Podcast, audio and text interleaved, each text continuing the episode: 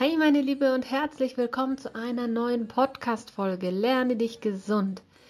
In den ersten beiden Teilen dieser kleinen Serie ging es um Stress allgemein und wie er uns zum Essen verleitet und auch welche anderen Gründe es gibt, um aus unseren Gefühlen heraus zu essen.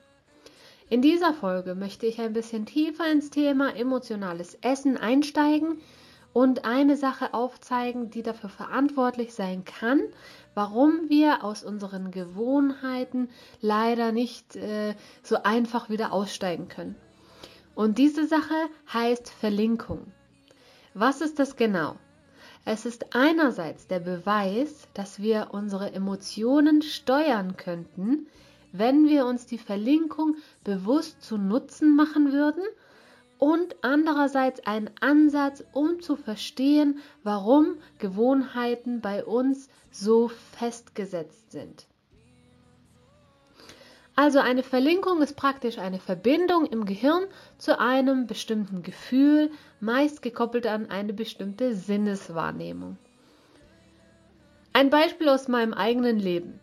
Als ich ein Kind war, ist es mir ein paar Mal passiert, dass ich bei irgendwelchen Dingen, die ja mit dem Sehen von Blut, vor allen Dingen von meinem eigenen Blut verbunden war, in Ohnmacht gefallen war.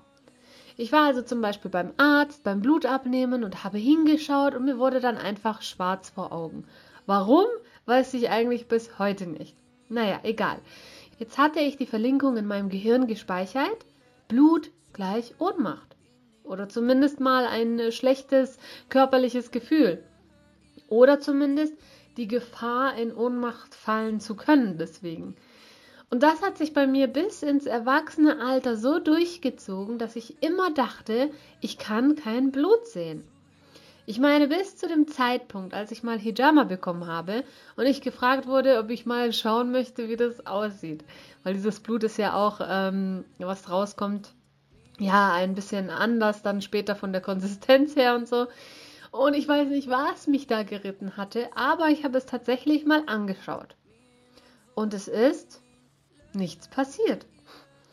Es war aber eine mega Überwindung, weil ich wirklich dachte, ich könnte jetzt wieder in Ohnmacht fallen oder dass mir einfach schummerig wird oder sonst was.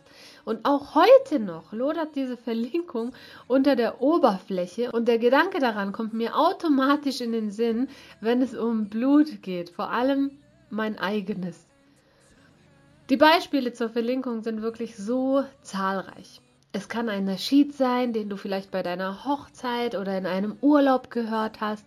Sobald der irgendwo gespielt wird, bist du wieder in diesem Moment gefühlstechnisch. Kennst du solche Situationen? Oder ein bestimmtes Parfum, das dich an jemand oder eine bestimmte Situation erinnert. Oder ein Ort, mit dem du etwas verbindest.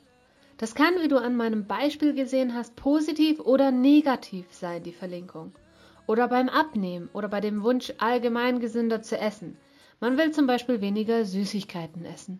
Mit was verlinkst du jetzt aber diese Süßigkeiten? Ist da eine Verlinkung, die sagt, ah, so lecker, erstmal entspannen oder diese Tüte Chips habe ich mir wirklich wieder nach so einem stressigen Tag verdient?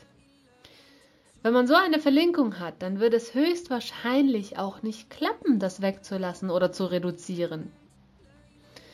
Und wenn man diese Verlinkung austauschen könnte zu, okay, schmeckt zwar gut, aber jetzt eigentlich auch nur in diesem Moment. Danach fühle ich mich wieder schlecht deswegen oder es bringt mir jetzt eigentlich keinen Vorteil für mich. Dann wäre es viel einfacher, auch mal intuitiv darauf zu verzichten. Und die Liste dieser Beispiele kannst du echt beliebig weiterführen. Und das ist wirklich so enorm, denn unser Gehirn muss sich nicht mal für das Abspielen bestimmter Gefühle in einer Situation befinden, sondern es reicht wirklich, diese Verlinkung abzurufen. Krass, oder? Und in unserem Fall, was das emotionale Essen angeht, wurden auch falsche Verlinkungen gemacht. Natürlich nicht bewusst, Sowas passiert meist nur unterbewusst, außer man arbeitet natürlich wirklich an dieser Sache. Nehmen wir mal Essen als Belohnung. In den meisten Fällen wird diese Verlinkung schon in unserer Kindheit geprägt. eine gute Note oder ein aufgeräumtes Zimmer oder sonst eine gute Tat und als Belohnung dafür etwas Süßes. Schwuppdiwupp, wenn das ein paar Mal gemacht wird, dann fängt sich an, dieser Pfad im Gehirn zu festigen. So, und dann stehst du irgendwann als Erwachsener vielleicht da und hattest einen vollen Arbeitstag oder hast eine Prüfung geschafft oder was auch immer und danach muss eine Belohnung in Form von Essen her.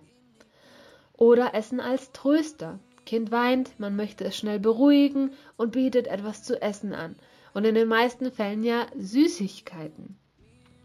Man hat ja nicht mal schlechte Intentionen als Eltern. Man möchte einfach dem Kind diese schlechten Gefühle ersparen und versuchen es schneller wieder aufzumuntern.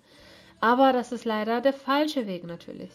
Vielleicht müssen wir als Eltern selbst erstmal üben, es anders zu machen, weil sowas bei uns auch unterbewusst geprägt sein kann, eben aus unserer eigenen Kindheit.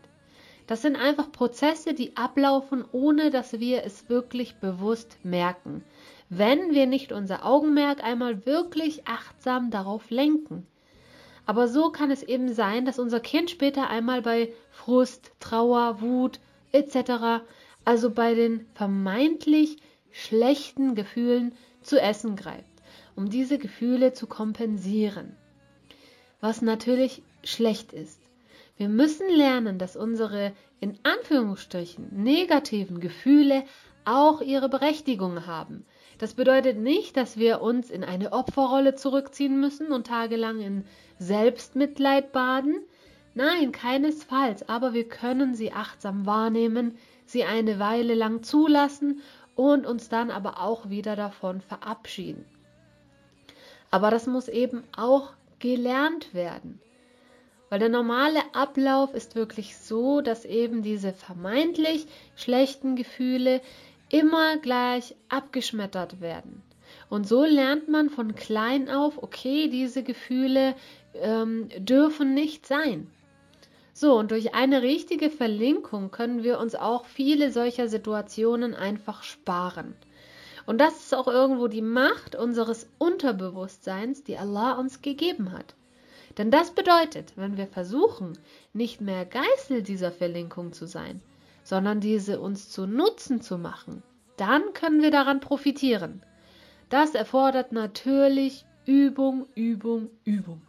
Stell dir mal vor, du bist 25 Jahre alt und hast praktisch dein ganzes Leben lang den Pfad in deinem Gehirn geprägt, seit deinem Kleinkindalter. Frust, Trauer, Wut, Angst und so weiter gleich Süßes.